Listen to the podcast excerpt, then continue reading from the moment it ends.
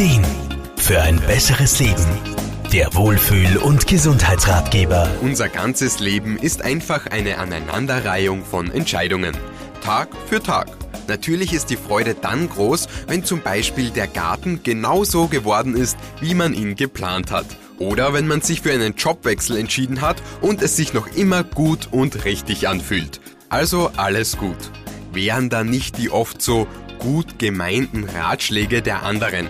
Das kennt auch Lebens- und Sozialberaterin Irma Fruhmann. Es geht mich ja nichts an, aber. Tja, bestimmt haben die meisten von uns diesen Satz von anderen schon einmal gehört. Was aber für die einen ein gut gemeinter Ratschlag ist, kann für die Betroffenen nichts anderes als eine Einmischung sein, um die man eigentlich nicht einmal gefragt hat. Das klingt jetzt vielleicht ein bisschen überspitzt, aber man kann schon sagen, dass das im Grunde eine Art Bevormundung ist, bei der einem andere sagen, wie man zu leben hat. Diese Ratschläge oder Meinungen kommen meistens von eher nahestehenden Personen wie Verwandte, Freunde oder manchmal auch Nachbarn.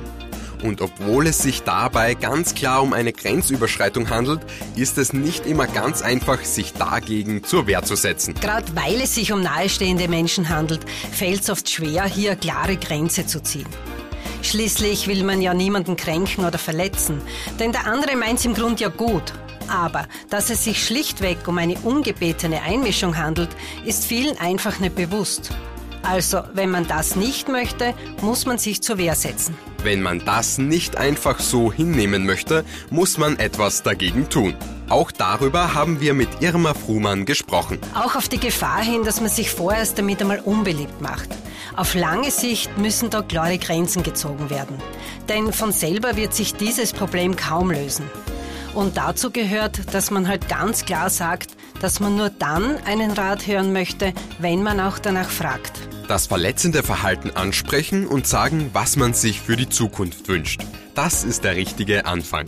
Auch auf die Gefahr hin, dass man sich anfangs vielleicht eher unbeliebt macht.